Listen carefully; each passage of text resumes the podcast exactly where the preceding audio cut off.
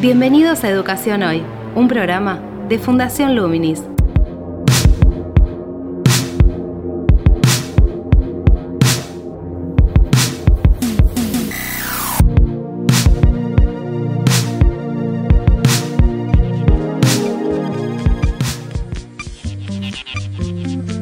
Hola, ¿qué tal? Soy Gabriel Latorre y estoy dando comienzo a Educación Hoy, el podcast que realizamos desde Fundación Luminis, abordando diferentes temáticas de educación en Argentina y en el mundo.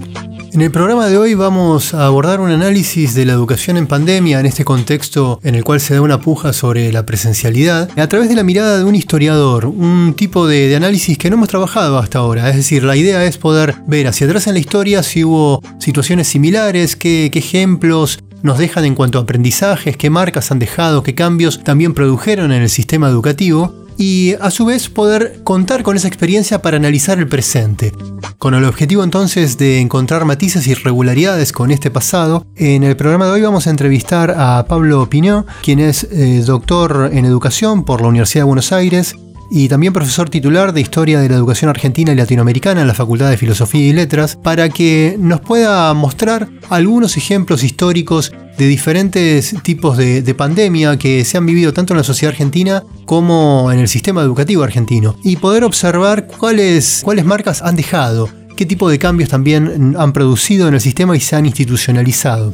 La idea entonces es, a través de sus testimonios, a través de su investigación, que también está un poco sintetizada en un libro que ha editado la UNIPE, la editorial universitaria, Pensar la educación en tiempos de pandemia, entre la emergencia del compromiso y la espera, que está disponible en la biblioteca virtual de Luminis.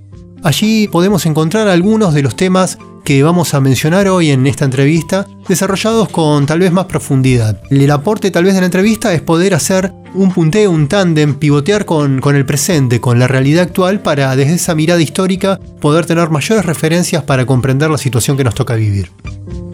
Les propongo entonces que avancemos con la entrevista. Actualidad en Educación Hoy.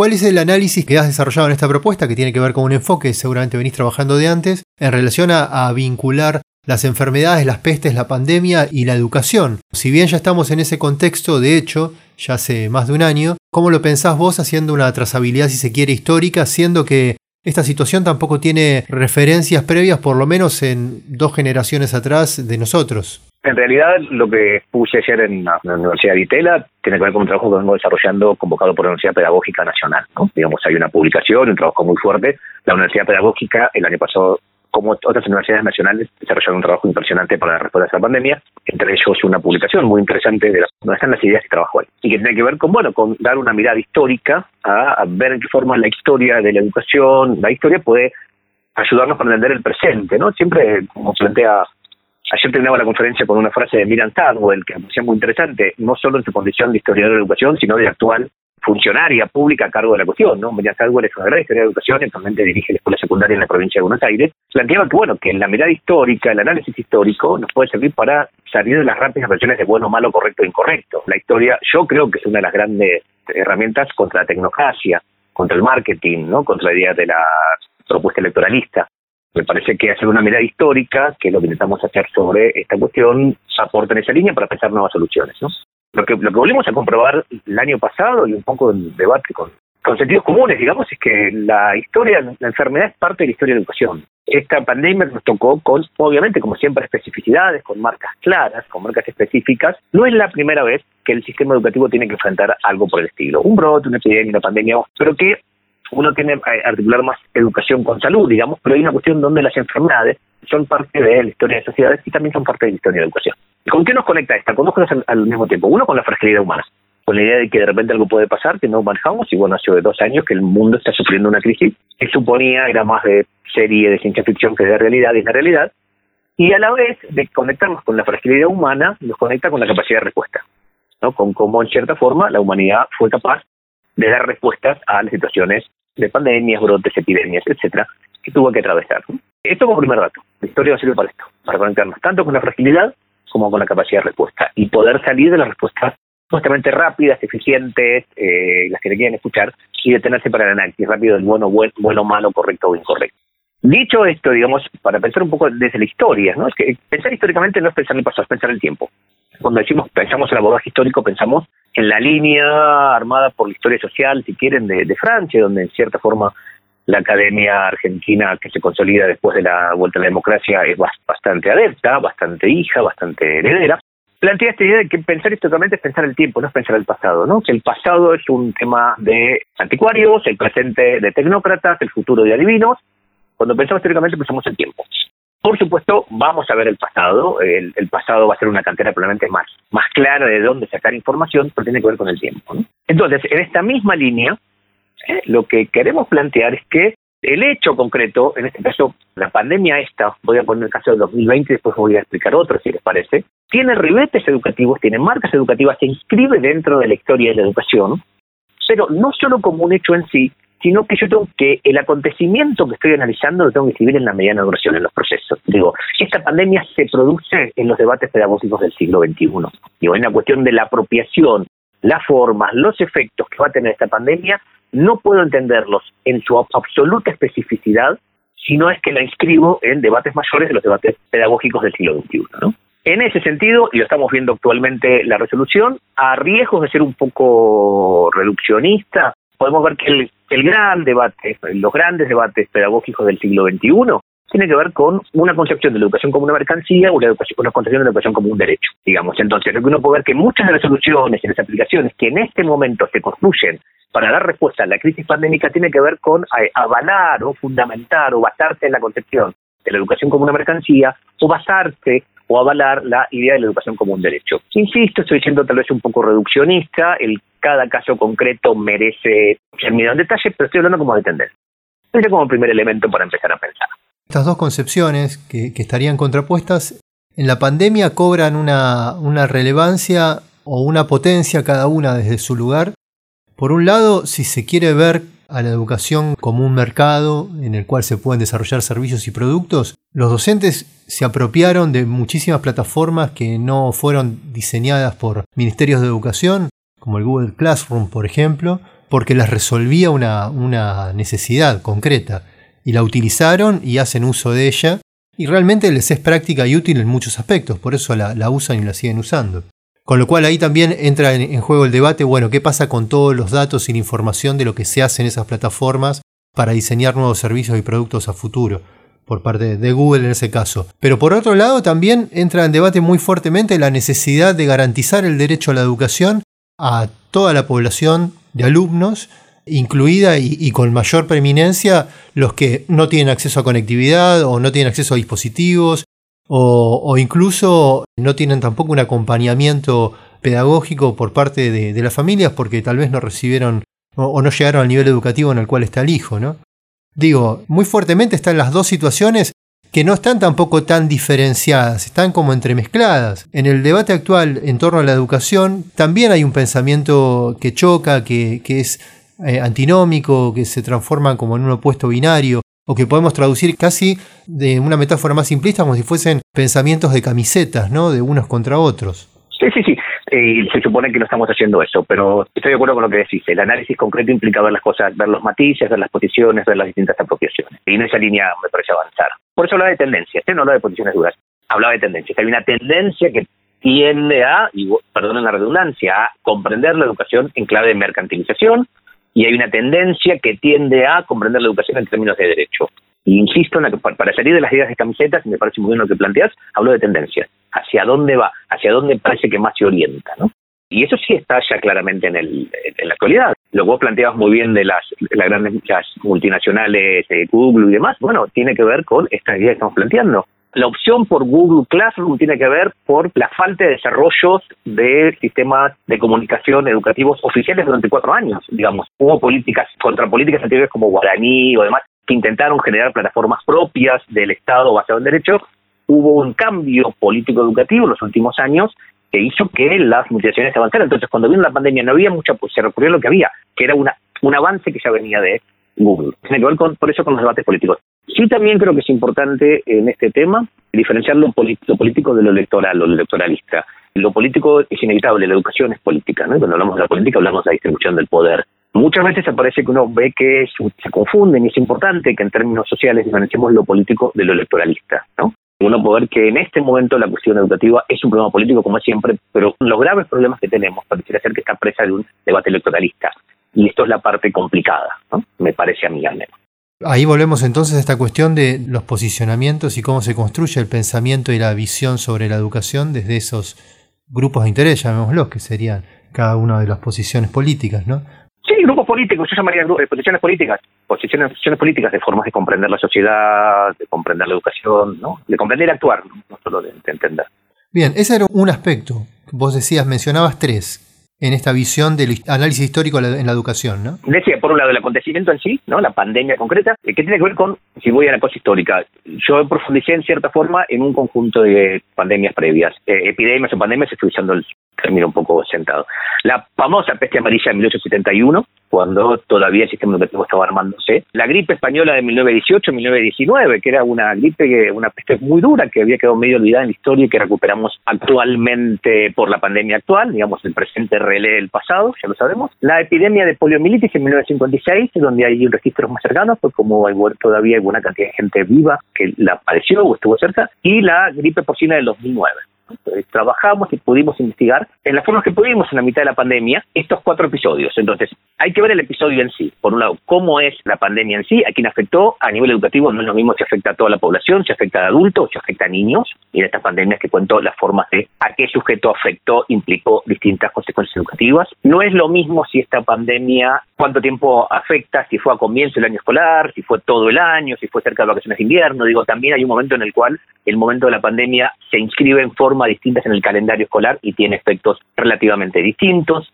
Entonces, tengo que ver el acontecimiento en sí. Lo tengo que ver en lo que llamarían historia la mediana duración. Tengo que ver en el proceso. Esto estaba planteando. Esta pandemia, este acontecimiento concreto de esta pandemia se da en los debates del siglo XXI. Tengo que poder ubicar el acontecimiento, el hecho, en lo que llamaríamos la mediana duración, en lo que Brodel llamaba los procesos. Y además, y es esto que estoy tratando de hacer ahora, ubicarlo en lo que Brodel llamaba la larga duración, que son las estructuras, que son las cuestiones de siglos, que son de décadas, la historia mucho más lenta, mucho más profunda. Ahí lo que vemos es esto, es que un episodio de una eh, pandemia, digamos, o una epidemia, no es algo totalmente raro en la historia de la educación, ¿no? Y ahí recuperamos las cuatro cuestiones. Para entender el fenómeno, entonces digo, ver el fenómeno en sí, ubicarlo en un contexto mayor de procesos y en un contexto aún mayor de estructuras. Ahí te hago un paréntesis, porque cuando he entrevistado a ministros, les he preguntado por la memoria histórica, ¿no? Los ministerios tienen lo que se denomina memoria histórica, que es básicamente lo que hizo un ministro en la gestión anterior o muchas gestiones atrás con una situación similar. La más cercana, como vos decís, fue la gripe, la gripe porcina, que fue 2009, 2009. Vacaciones de invierno, cuando se paraban las mesas un metro, pero bueno, revestía unas características diferentes en cuanto al nivel de, gravedad y de masividad que, tiene la, situación actual, ¿no? Y la duración. En ese sentido, está esta memoria de mediano plazo, si se quiere, pero eh, nos encontramos en una situación para la cual, tal vez, como decías, lo más cercano fue en 1918 con la, gripe española, que también abarcó a, toda la población y de una manera masiva y con eh, millones de muertos, ¿no? Es decir, peor incluso que ahora. Sí, sí, sí, afectó muchísimo. Aún peor que ahora, exactamente. Lo que pasa es que como se dio en el contexto de la Primera Guerra Mundial, que en algún lado los historiadores dicen ahora, estuve investigando esa cosa, el efecto de la Primera Guerra fue tan fuerte que la pandemia se olvidó. Esto, haber pasado en el contexto de la Primera Guerra, tan tremenda la Primera Guerra Mundial, fue tan horripilante, ametralladora, gas pimienta, digamos. Un desarrollo tecnológico en función de la destrucción de una manera masiva, ¿no? De destrucción que en cierta forma, en el recuerdo de las generaciones de entonces, queda como, y además hubo una peste. digamos que queda olvidada la peste, que fue tremenda. Y después vino la Segunda Guerra Mundial. Brevemente, es decir, la misma generación lo vivió. Tal cual.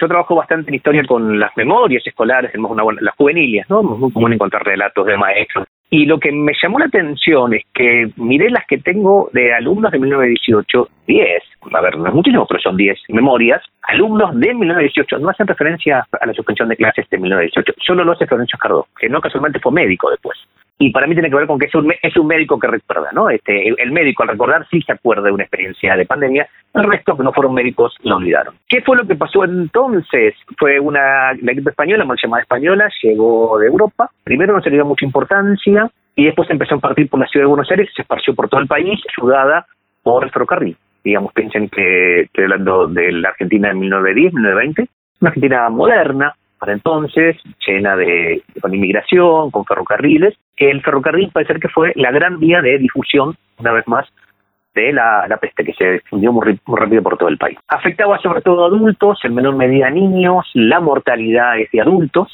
¿no? es algo parecido a la, gripe actual, afecta más a adultos que niños, pero los niños se contagiaban. Entonces lo que uno puede ver es que se suspenden las clases en los últimos meses. En octubre, las primeras cosas son en enero, se activan las aretos, ahí el lazareto de la isla Martín García es utilizado para mandar a los inmigrantes. Se repite el fenómeno de Ellis Island en Nueva York, una isla donde se, se manda a los inmigrantes supuestamente que traían pestes y enfermedades, y eso lo ocupó Martín García. Y las clases se suspenden en las escuelas primarias y en los colegios nacionales a partir de octubre. Octubre y noviembre no hay clases. En realidad el fenómeno es interesante, que en realidad las clases se suspenden después de, em, empieza a haber altísimos niveles de ausentismo escolar. Esto es lo que cuenta Escardó y otras fuentes que encontramos. Los alumnos empiezan a faltar, porque no hay quien los lleve, los profesores faltan muchísimo, faltan mucho los, los alumnos porque tienen que cuidar a sus padres, digamos, cuando se suspenden las clases, tiene más que ver con que efectivamente no había clases porque la gente no iba. Algo bastante parecido a lo que está pasando actual con el fenómeno de las burbujas, que supuestamente hay clases, no hay clases porque los alumnos están o con miedo o con algún familiar cercano. Yo miraba esta idea de supuestamente había clases, pero no había clases porque la gente no iba porque se cuidaba de la enfermedad. Y finalmente en octubre se suspenden las clases por octubre y por noviembre. En 1919 las clases empiezan normalmente, no hay cuestiones, pero sí hay un par de cambios que deja la peste que son interesantes. En la escuela primaria, por ejemplo, estas pautas de uno empieza a ver cómo para 1920 va a estar prohibido saludar a los niños con un beso o tomar mate colectivamente, ¿no? Y lo leíamos a veces, bueno, pero ¿por qué? Claro, tenía que ver con evitar contagios. Había quedado la impronta de la peste del 18, entonces había que tener los cuidados, algo parecido a lo más actual, y que después se fueron relajando cuando la peste se alejó. Y en la escuela secundaria, un cambio que se deja, que es interesante, que es, hasta ese año había que dar examen final de todas las materias. No se promocionaba, lo que entendemos por promover. En 1918 las materias son promovidas, salvo los que tenían menos de 6, si no me acuerdo mal.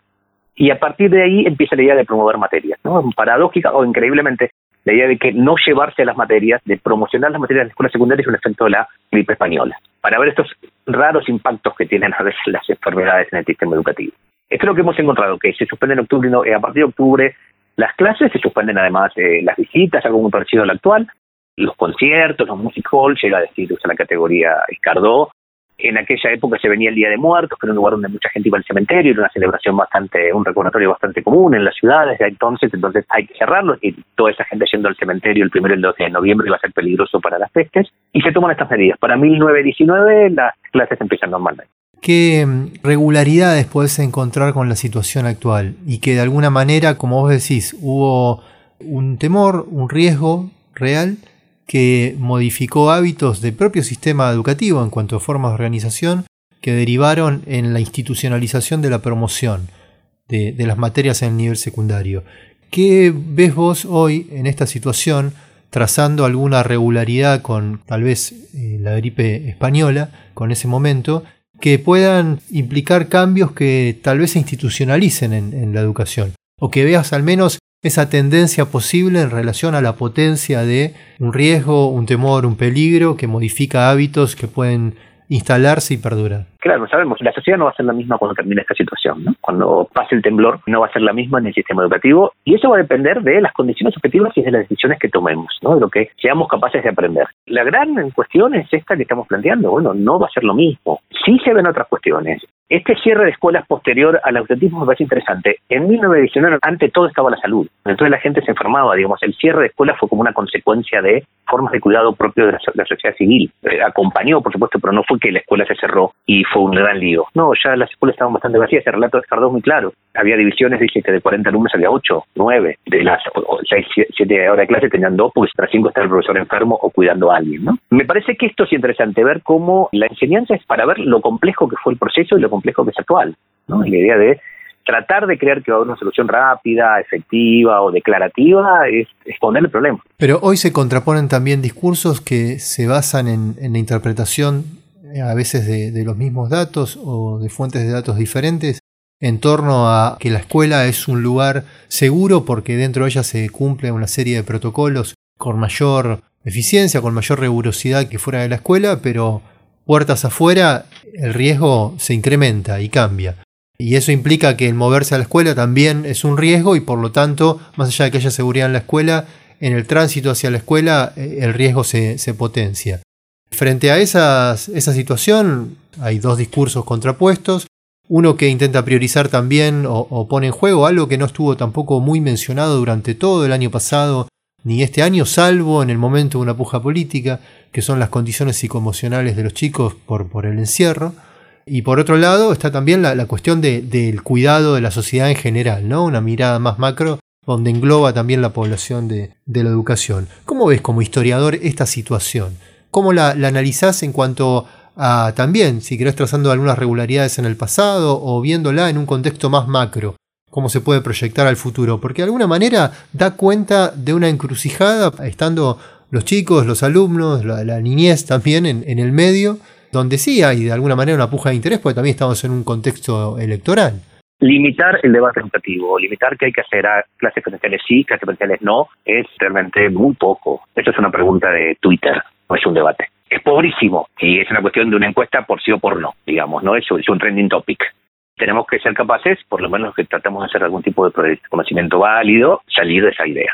Por un lado, analizar qué otras opciones hay, qué otras posibilidades novedosas, intermedias, pensar por qué se llega a esta situación, ¿no? Hay un hay una mirada muy muy típica de, bueno, es así, hay que hacer algo. Bueno, para, para, veamos un poco las causas para poder cambiarlas. ¿No? Entonces, en la situación actual uno puede ver esto, digamos, cuál es el problema que existe con la cuestión socioemocional de los niños. Es verdad, y es inevitable, digamos, hay la pretensión de que atravesemos una pandemia y no haya marcas emocionales, que la podamos tramitar sin ningún problema emocional, es casi una opción por eh, la obligación de la felicidad, seguro la pandemia nos va a dejar marcas emocionales y es lo sano. La salud en una cosa de pandemia es que los sujetos, los las subjetividades den cuenta de esto. Este deseo de las marcas socioemocionales, sí, pero el tema es que estemos con ellas, pero pensar que son evitables es casi optar por, por la realidad. En todo caso es ver cómo ayudamos a los niños a tramitar las cuestiones y a los adultos también, a todos, a los docentes, a los padres, a los personal no docentes de las escuelas, las marcas, los traumas, estoy exagerando el término, pueden llegar a producir la pandemia y no negarlas, no pensar que es posible sacarla. Yo veo que muchas veces hay un discurso de negación del hecho de la pandemia. Estamos atravesando un fenómeno extraordinario. Estamos atravesando un fenómeno que la salida no va a ser rápida, ni directa, ni mañana.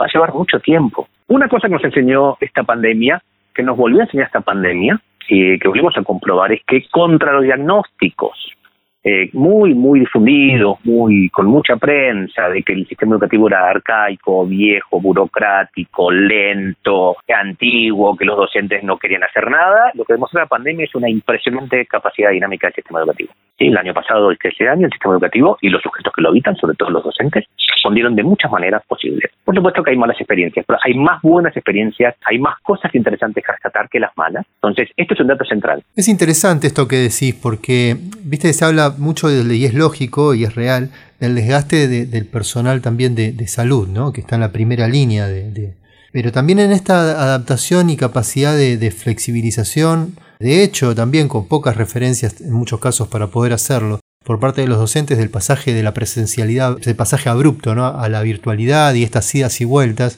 y la adaptación a la presencialidad con, con protocolos también, ha generado un desgaste que también genera marcas psicoemocionales y, e incluso marcas profesionales que pueden después tal vez capitalizarse como experiencias, ¿no? Pero es una situación también real que sería interesante como estudiar, digamos, a futuro o en el proceso de esta de la educación en pandemia, ¿no? ¿Cómo lo ves a eso? Mira, la modificación de las condiciones laborales docentes el año pasado fue absoluta, ¿no? Desde la enorme cantidad de docentes que tuvieron que solventar con su propio bolsillo los gastos que implicaba pasar la escuela en casa. Pensar que muchas condiciones no hubo, se, se venía discontinuado el reparto de computadoras o celulares o del pago de Internet el bolsillo del docente tuvo que hacerse cargo de los gastos que implicaba mantener su trabajo. muchas jurisdicciones sin ningún acompañamiento eh, del gobierno. Digamos. Hubo, una lógica muy típica en algunas jurisdicciones, muy neoliberales, de yo tomo la decisión, ustedes la ejecutan. El gobierno decide que las escuelas deben seguir abiertas y es obligación de docentes y directivos ver cómo se cumple. ¿no? Una posición política de, bueno, jerárquica, empresarial, bastante poco democrática. No es un problema del gobierno de solución del problema, sino decir que hay que solucionar y que lo solucionen los trabajadores. Entonces, me parece que esto es un dato básico. Después, lo que uno puede ver es la, sobre todo en docentes más jóvenes, el armado de redes para pasar saberes la idea de cómo, cómo se usa el WhatsApp, cómo se puede subir un PDF en WhatsApp que pese menos para que no le coma tantos datos a los padres. saber que muchas veces los chicos tenían acceso al único este, dispositivo que había en la casa en ciertas horas, porque era el dispositivo que usaban todos en la casa. Entonces, saber cómo adecuar, y bueno, ver también que, por supuesto, hubo un montón de malas experiencias, pero me parece mucho más importante recuperar las buenas, que son más. Las formas concretas que los propios docentes recuperaron los saberes para compartir con los colegas ¿no? y los compañeros. Creo que esto también es importante. Y por eso es muy importante, y creo que hay una buena cantidad de propuestas al respecto, en distintos lados de tratar de hacer un buen registro de lo que está pasando para poder recopilar esas experiencias a futuro. ¿no? En relación a este análisis histórico con la, polio, la, gripe española, ¿qué cambios, si crees como para sintetizar, has observado que, que, se produjeron en el sistema educativo por haber pasado ese, ese tránsito, ¿no? donde esos cambios dan cuenta también de marcas en el proceso? Fueron distintos. Digo, con, si te cuento un poco de la polio, que es un proceso muy interesante que afectó al país, sobre todo el 56, es una enfermedad distinta, con menor nivel de mortalidad, si bien hubo ahí cuando afectaban los pulmones, pero más que nada es una enfermedad que deja muchas marcas, hay, que sobrevive, es relativamente sencillo sobrevivir, pero deja marcas posteriores, todo el tema de lisiados y discapacidades, digamos, lo que uno puede ver que se da en el 56, no es un dato menor, en dos, en dos cuestiones. Uno es, si bien el brote estalla con el gobierno cívico-militar, la revolución que había destituido al peronismo, tiene la ventaja, este, esta cuestión es que recibe un impresionante sistema de salud previo, el que había desarrollado el peronismo. Es una situación exactamente inversa a la actual. Un nuevo gobierno de otro orden político llega al poder, bueno, en aquel caso por por un golpe de Estado y recibe un impresionante sistema de salud para enfrentar la situación. Al revés que acá digamos, un gobierno que llega democráticamente y recibe un gobierno sin Ministerio de Salud.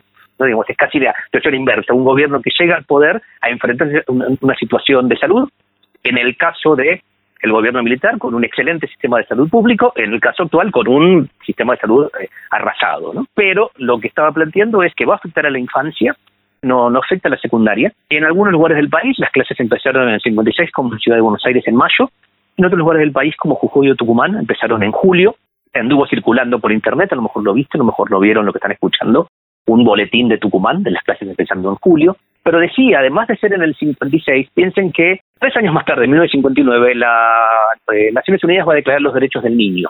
Se produce en un momento de cambio la versión de la infancia, de la idea del niño como sujeto de derechos. Entonces, lo que va a producir la polio es todo un impresionante estímulo posterior a toda la educación especial.